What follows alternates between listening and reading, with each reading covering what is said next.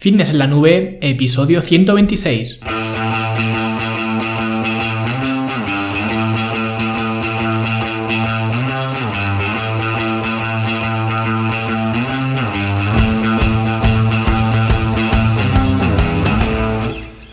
A todos un viernes más aquí a vuestro podcast A Fitness en la Nube, donde hablamos de fitness, de nutrición, de entrenamiento y donde cada viernes, cada semana os traigo las técnicas, los consejos, las estrategias, los trucos y como lo queráis llamar para que construyáis un mejor físico y tengáis un estilo de vida más activo y más saludable. Hoy vamos a hacer un episodio eh, muy especial o muy interesante, digamos, o a mi modo de ver eh, lo es, porque eh, vamos a hacer un poco, no la segunda parte, pero vamos a seguir eh, tratando un poco el tema de los ultraprocesados que tanto os gustó hace un par de semanas cuando subí ese episodio sobre los ultraprocesados y el coste de oportunidad, así que seguro que este episodio también os va a gustar.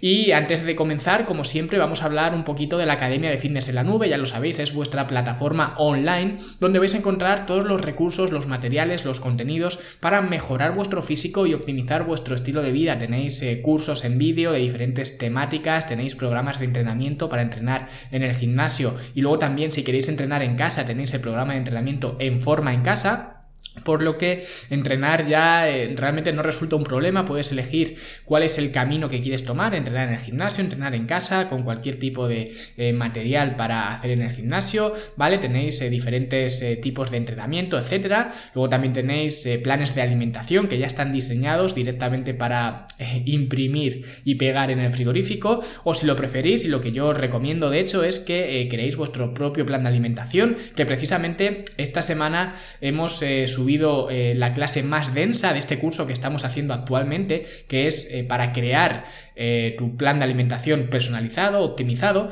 pues esta semana la clase, como digo, ha sido más densa de lo habitual porque tiene un motivo y es que os he enseñado ya armar ese plan de alimentación, ¿vale? Es quizá la, clase que, como digo, más, más larga, ¿no? Porque os enseño paso a paso a, crearlo, ¿vale? Y lo hacemos sobre una, plantilla, una hoja de, de cálculo, ¿vale? De Google Sheets que, eh, bueno, en realidad es tan simple que se puede hacer eh, si queréis con papel y boli, pero yo os enseño la forma, digamos, fácil de hacerlo, ¿vale? O fácil eh, quizás más para mí, ¿no? Si hay alguien que está más cómodo haciéndolo con papel y boli, pues ya está, ¿no? Pero bueno, tenéis ahí la opción y por supuesto os dejo la plantilla para que la podáis descargar. Y luego ya en las siguientes clases, antes de que finalice por completo este curso, pues vamos a, ver algunos flecos que, que nos faltan y cómo ya quedaría finalmente ese plan de alimentación eh, ya configurado por completo. Así que echadle un vistazo, fitnesslanube.com, son solo 10 eh, euros al mes y tienes acceso pues, a todos los cursos, programas de entrenamiento, planes de alimentación, los talleres prácticos, etcétera, ¿vale? Y por supuesto también contáis con eh, todo mi soporte y si en algún momento pues os queréis ir, ¿vale? No os gusta la academia, la probáis, si no os gusta, pues os vais y, punto, ¿vale? No hay ningún coste de penalización, ni permanencia, ni, ni nada, ¿vale?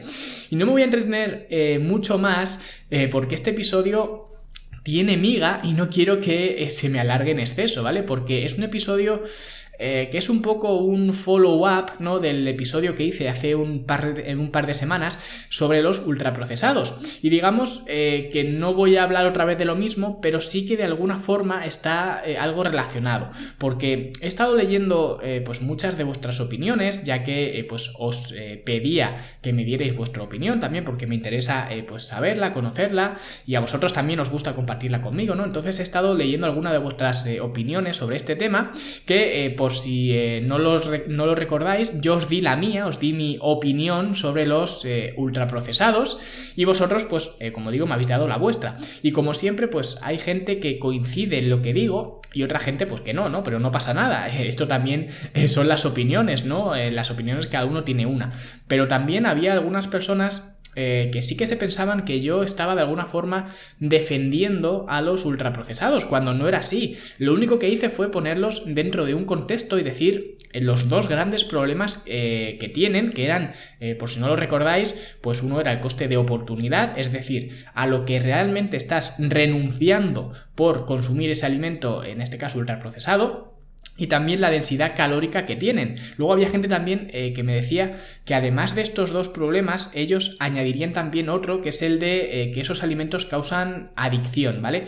Y como digo, e, esto es una opinión respetable, cada cual puede opinar eh, lo que quiera y de hecho puede que tengan razón y de alguna forma sí que podría estar de acuerdo, aunque para mí eso de la adicción al azúcar o a los alimentos ultraprocesados es ir a la respuesta eh, fácil, ¿vale? Sobre todo para la adicción al azúcar, ¿vale? Porque mm, para mí la adicción al azúcar como tal eh, no existe, porque eh, además quienes intentan justificar la adicción al azúcar lo hacen de forma científica, ¿no? Mencionando muchos estudios, bueno, muchos no, algunos estudios, ¿no?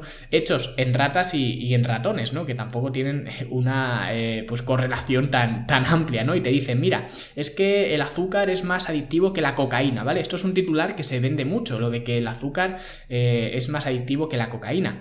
Pues sinceramente ves y díselo a una persona que se está rehabilitando de, una adicción a, la cocaína y dile que eh, pues la adicción al azúcar es peor, ¿no? A ver, a ver qué te dice, ¿no? Porque es cierto que los alimentos ultraprocesados actúan en el centro de recompensa del, cerebro y los hacen sentir bien, ¿vale? Están diseñados, están creados para eso.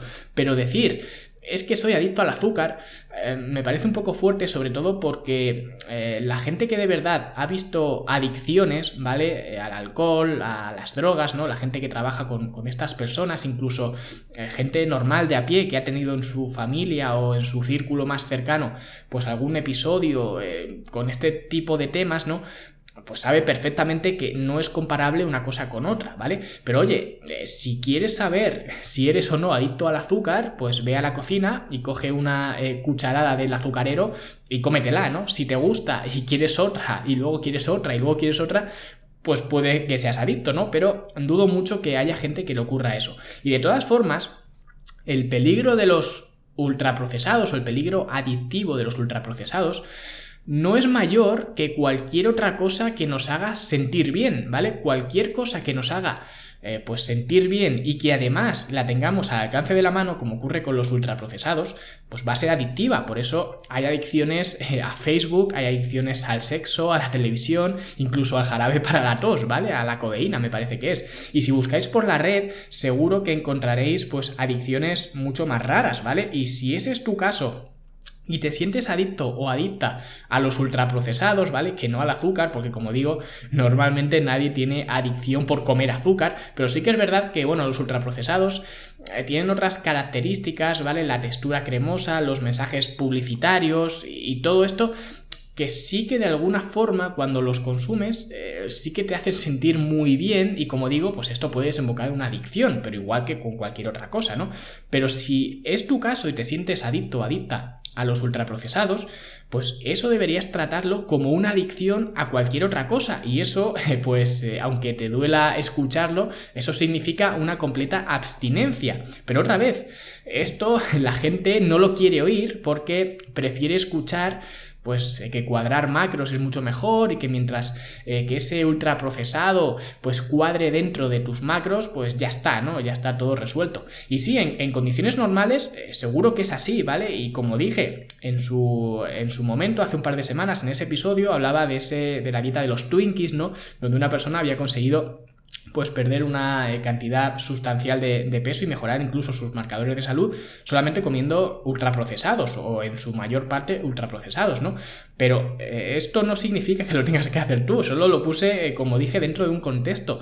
Si tú te consideras adicto o adicta, no tienes que escucharme a mí ni escuchar a nadie más que te diga lo contrario. Al final tienes que tomártelo pues como una adicción, ¿vale? Si tú lo consideras adicción, pues probablemente lo sea. Entonces, en ese caso, las reglas del juego ya cambian, ¿no? Porque una cosa es sentirte seducido por los eh, ultraprocesados, ¿no? Que es lo normal. De hecho, esto también lo hablamos en ese episodio eh, donde hablábamos del pastel versus el brócoli, ¿no? Es normal sentirte seducido por ellos.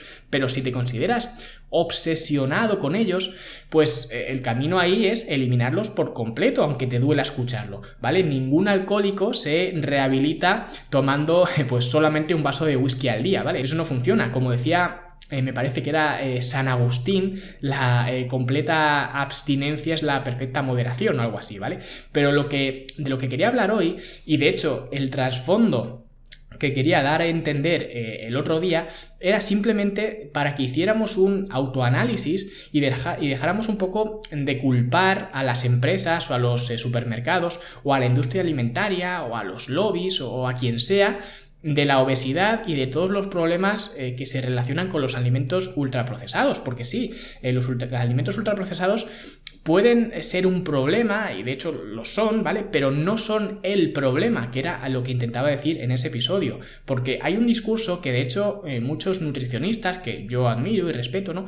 Lo promulgan, que es el de que las empresas que venden estos productos, son las eh, responsables y las autoridades sanitarias eh, son de alguna forma negligentes porque permiten que el mercado se inunde con estos productos, eh, pues convirtiendo nuestro entorno en un entorno obesogénico, ¿no? Que quiere decir, pues que estamos rodeados, ¿no? Por todos sitios de malas elecciones nutricionales. Y esto es completamente cierto, ¿vale? Mi reivindicación eh, no viene aquí. Esto creo que está bastante claro y que nadie lo puede eh, rebatir. Esto es una realidad. Ahora bien, bajo mi punto de vista, teniendo en cuenta esta realidad, hay dos formas de, tomárselo, ¿no? Una es, pues, patalear y lloriquear porque la industria alimentaria nos está matando y la otra es asumir la responsabilidad y tomar acción al respecto, porque tenemos que entender que este es el mundo en el que vivimos ahora, ¿vale? Está muy bien eh, tener idealizado un mundo perfecto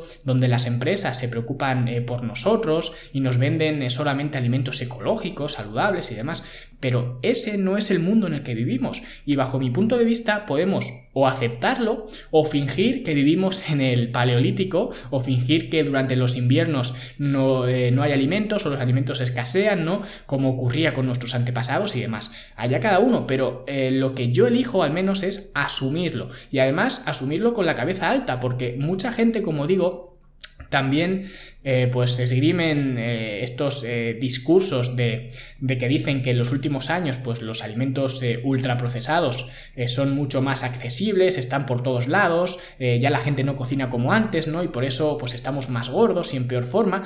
Y otra vez, esto es completamente cierto, ¿vale? Esto que no me malinterprete nadie es cierto, porque eh, nuestros abuelos comían mucho mejor que nosotros, no creo que haya mucha gente que pueda negar esto. Nuestros abuelos eh, pues comían muchas eh, patatas, garbanzos, ¿no? muchos guisos, y eso era una mejor alimentación de la que hacemos nosotros. Pero ahora yo os pregunto, ¿Preferiríais vosotros vivir en esa época? Porque ellos comían así porque eh, realmente no tenían eh, más remedio, no había dinero para comer de otra forma, ¿vale? No era una forma saludable de comer, era la forma que había de comer, a lo que podían optar, porque ellos estaban digamos, de alguna forma, muy entre comillas, ¿no? Condenados a comer bien, es decir, no había otra opción, o comían patatas o no comían, ¿no?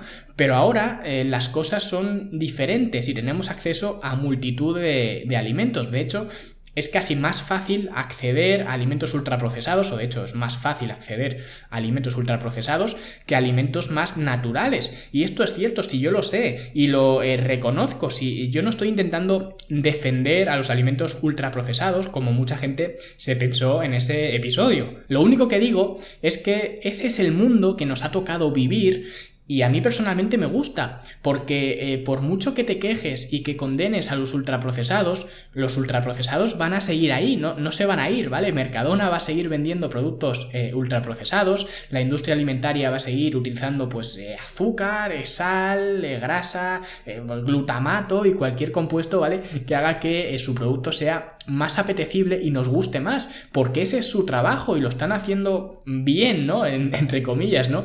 Y tus compañeros de la oficina van a seguir llevando pastelitos cuando cumplan años y en los cumpleaños se va a seguir eh, pues soplando las velas sobre una tarta no cargada de azúcar de nata de chocolate y demás no y cada vez que haya una buena noticia en tu familia o en tu círculo pues se va a celebrar con una comida o con una cena copiosa porque esto es así vale así que eh, puedes seguir pensando pues que esto es una mierda, puedes seguir creyendo que, que no es justo, que no es lo ideal, pero tengas o no razón, eso es el mundo en el que vives. Y donde viene mi reivindicación y lo que quería que se entendiera en ese episodio es que vivir en este ambiente obesogénico, como eh, mucha gente lo llama, no es ninguna excusa porque todos vivimos en este ambiente y no todos tenemos obesidad ni sobrepeso. Porque si tú coges a 100 personas y las metes en una habitación y las gaseas, ¿no? Como hacían los nazis, pues las 100 se van a morir, porque es el mismo ambiente para todos y el ambiente les afecta igual y no tienen elección.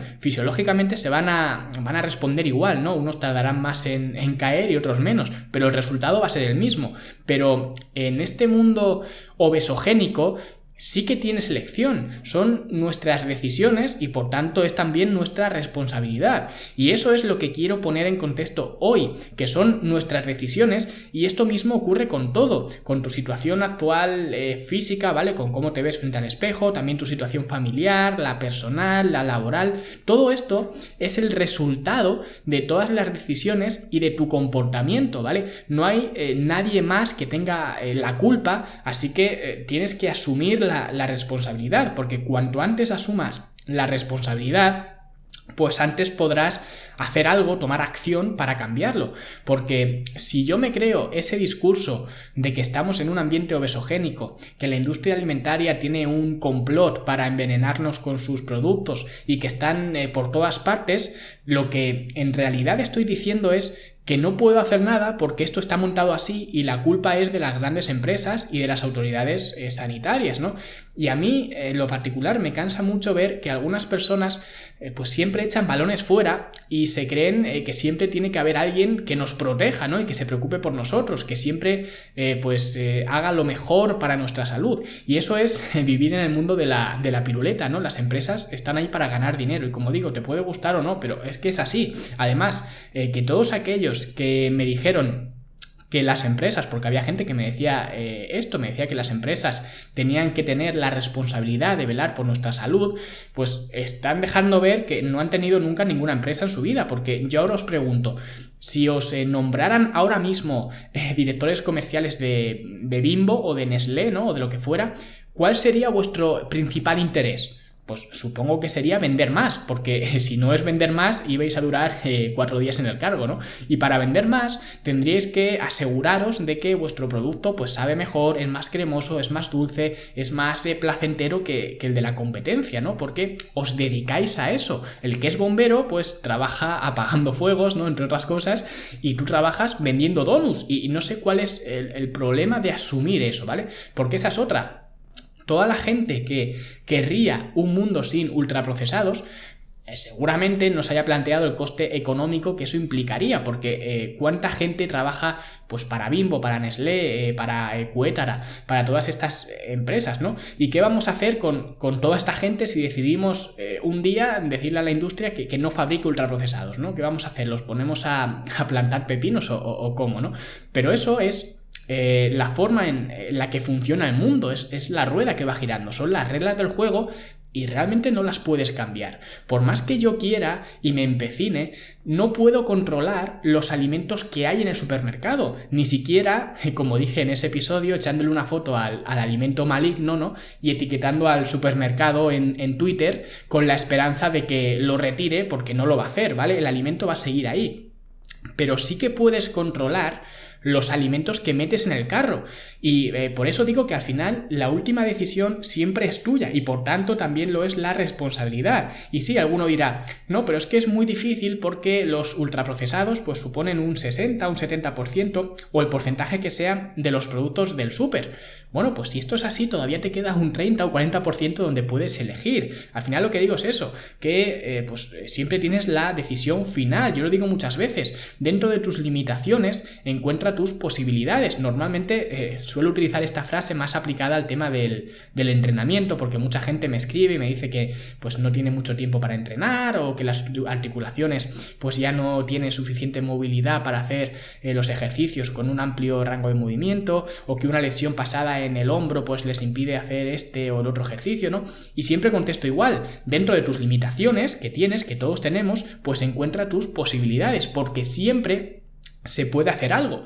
Y solamente así se consigue hacer algo, asumiendo la responsabilidad. Dejar de ser eh, víctimas eh, nutricionales y empezar a coger ya el toro por los cuernos, como se suele decir. Por ejemplo, hace eh, un par de semanas o así me escribió una, una, chica, creo que su nombre era Andrea, que me comentaba que estaba acabando una tesis y no sé si trabajando también en otro sitio, pero lo que me vino a decir es que ahora mismo estaba en una época de su vida que no tenía tiempo para nada y es algo normal, muchas gente me escribe con este inconveniente del tiempo. Y luego me comentó también eh, algún problemilla con la relación con el, con el gimnasio y tal, ¿no? Pero el problema principal era que, eh, bueno, me decía que no tenía mucho tiempo y que pues había estado inclinada durante los últimos meses o incluso años, no lo sé, no recuerdo bien, que había estado inclinada a estos alimentos ultraprocesados y que había comido mucho eh, que no solía comer antes, ¿no? Pero había cambiado su alimentación un poco debido al estrés, ¿no? Pero lo que más me gustó es que después después de comentarme estos inconvenientes, ¿no? Me dijo que era consciente de esos problemas y que estaba dispuesta a cambiarlo. Y solamente la gente así consigue cambiar las cosas, porque una mentalidad adecuada es eh, crucial, ¿vale? Es cierto que no es lo único que hace falta, porque luego hay que meter trabajo, pero la mentalidad correcta es el primer paso, porque luego también hay otra gente que me escribe con eh, otra mentalidad bien distinta, que es la mentalidad de víctima. Me dicen, no, es que yo trabajo muchas horas y cuando termino pues no me apetece ir a entrenar, o es que mi oficina cada dos por tres es el cumpleaños de alguien y siempre traen pasteles, ¿no?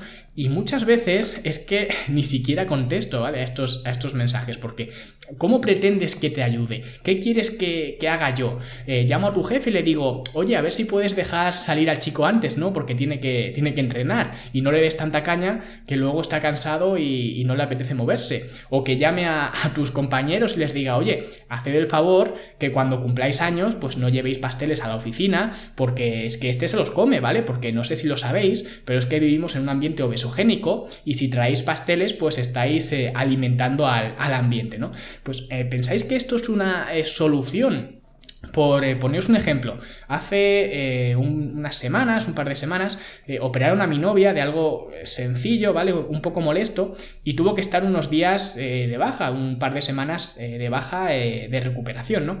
Y vino mucha gente a casa, pues familiares, amigos, compañeros, ¿no? Y todos trajeron algo y siempre de comer, ¿vale? Y me he juntado en casa, pues, con dos cajas rojas de bombones, con galletas artesanales, con bizcochos y con un montón de cosas así, ¿vale? Y están en la cocina y todos los días paso y están ahí a, la vista. ¿Y qué? ¿Vale? La gente eh, puede traer lo que quiera. De hecho, yo agradezco que traigan eh, algo, ¿no? Porque eso es, una muestra de, interés, ¿no? Y de preocupación, en este caso por, por mi novia. Y yo no puedo elegir qué es lo que cada uno trae a mi casa pero sí que puedo elegir lo que me como o no. Y hasta, hasta ahora creo que me he comido pues un par de bombones y creo que un trozo de bizcocho o algo así. Y ya está, ¿vale? El resto, que es la mayoría, está en la cocina y como os he dicho lo veo todos los días cuando paso y no estoy luchando contra la tentación ni me supone un sacrificio el no comerme lo, que queda, ¿no? Porque yo tengo el control, tengo la decisión de comérmelo o no comérmelo y por tanto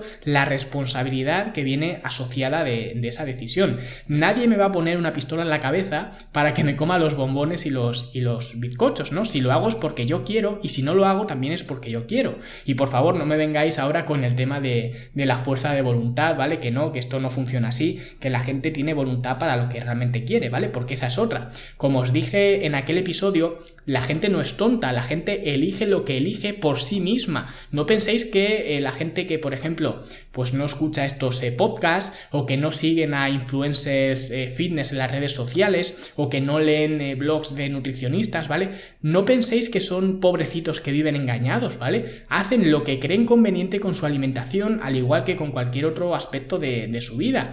Y si no me creéis, Pensad, por ejemplo, ¿Qué ocurriría si se hiciera un concurso en la televisión donde soltaran a dos personas en un supermercado y el objetivo del concurso, de la prueba, fuera llenar pues un carro de la compra con eh, los alimentos más saludables posibles, ¿vale? Y que pues el que tuviera el carrito más saludable ganara el premio, el, el concurso, ¿vale? Pues vais a ver qué poquito se confunde la gente y lo bien que identifican los productos saludables, ¿vale? Seguro que nadie va a meter en el carro la nocilla sin aceite de palma que ahora la, anuncian como, un reclamo, ¿no? El hecho de que no lleve aceite de palma, ¿no? Nadie cree que aunque la nocilla no lleve ahora aceite de palma, es un producto saludable, nadie la metería en ese carro, pero en su día a día, por lo que sea, no quieren hacer eso y no quieren eh, llevarse a casa pues ese carro que sí que llenarían en un concurso, ¿vale? Por, como digo, las razones que sean, porque es más cómodo consumir cierto tipo de alimentos, porque no ven los beneficios que les pueda dar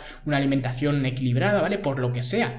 Pero es su decisión y cuanto eh, más le echemos la culpa al ambiente obesogénico, cuantas eh, más culpas le echemos a las malignas empresas, a las autoridades sanitarias o a quien sea, pues más víctimas nutricionales vamos a crear, porque la psicología funciona así. Nos sentimos bien cuando pensamos que la culpa es de otro y por eso eh, eso nos exime de, de responsabilidad, ¿no? Y de hecho, esto, eh, ya sabéis que a mí me gusta mucho el tema de, marketing y demás, ¿no? Pues esto es una técnica que se utiliza muchísimo en el marketing, ¿vale? Seguro que habéis visto en internet eh, miles de páginas de venta, aunque eh, a lo mejor no os habéis dado cuenta de que es una página de venta, pero realmente son páginas de venta porque el único objetivo, el CTA que se llama, ¿no? Es hacer que compréis algo. Y es una técnica de marketing o más bien de, copywriting, ¿no? Es precisamente esta, quitar la responsabilidad del problema. Lo primero que hacen cuando eh, empiezas a leer esa página es mostrarte el problema, ¿vale? Te lo ponen delante de las narices, te muestran los puntos de dolor, como se llama en copywriting, ¿no? Y luego retuercen esos puntos de dolor para que te duela aún más, ¿no? Te dicen pues lo feo que eres, lo gordo que estás, ¿no? Y a continuación lo que hacen es quitarte la responsabilidad y te dicen, ¿y si te dijera que esto no es culpa tuya? Y esto es eh, pues para que te relajes y sigas leyendo para ver de quién es la culpa, ¿no? Porque ahora que ya te han quitado la responsabilidad dices, bueno, a ver quién es el cabrón que tiene la culpa, ¿no? Y luego te dicen, es que este es el secreto que la industria alimentaria eh, pues no te cuenta o te dice la técnica de entrenamiento que tu entrenador no quiere que sepas, ¿no? Y cosas así, ¿no? ¿Por qué hacen esto? Pues joder, porque funciona, ¿no? Porque psicológicamente somos así y no queremos nunca asumir la responsabilidad y no queremos ver que si llevamos 15 años en un trabajo que odiamos es nuestra responsabilidad, que si has engordado 10 kilos este último año es tu responsabilidad, que si estás en un eh, matrimonio que no te llena es tu responsabilidad, ¿vale? Y tuya y de nadie más. Te piensas eh, que estarías en mucha mejor forma física si tus eh, compañeros pues no trajeran pastelitos cada vez que cumplen años, te piensas que si tuvieras un horario más flexible, pues podrías ir al gimnasio. Te piensas que eh, si los supermercados eliminaran los ultraprocesados, pues tendrías el cuerpo del Capitán América. Y esa es la respuesta fácil. Hacer eso es lo que no cuesta ningún esfuerzo, pero hacerlo y culpar a otros, pues nunca te va a permitir mejorar. Solo va a garantizar, pues que vas a estar en esa misma posición, eh, pues mañana, pasado, el mes que viene y el año que viene, ¿no? Porque esto a la gente no le gusta escucharlo. Por eso, eh, la otra aproximación, la que dice que estamos en un mundo obesogénico, se utiliza en tantas charlas porque eso genera un aplauso muy fácil. Todo el mundo sale de allí diciendo, claro, ahora lo entiendo, ¿no? Es la industria alimentaria eh, la que me está manteniendo así porque es un ente maligno. Pero nadie sale de allí diciendo es mi culpa y mi comportamiento y mis decisiones me han llevado hasta el punto donde estoy hoy, ¿vale? Y esto conlleva automáticamente a aceptar la posición en la que estás ahora. Y esto es muy importante. Porque esa posición no tiene por qué gustarte, ¿vale? Esto lo comento también en el curso eh, sobre el sobrepeso. La gente con sobrepeso y que quiere cambiar lo primero que tiene que hacer es aceptar esa posición inicial, esa postura inicial, que como digo, no tiene por qué gustarte, puede que eh, no te guste tu físico ahora mismo, que no te veas eh, bien frente al espejo, pero acepta que te ves así por las consecuencias de las decisiones que has tomado. Y cuando haces esto, pues estás en una eh, muy mejor posición para cambiar esas decisiones y por tanto esas consecuencias, ¿vale? Otros eh, podremos ayudar, ¿vale? Quizás a esas decisiones. Yo siempre intento daros un, un, empujón, un apoyo, os contesto a todos siempre que puedo, ¿no?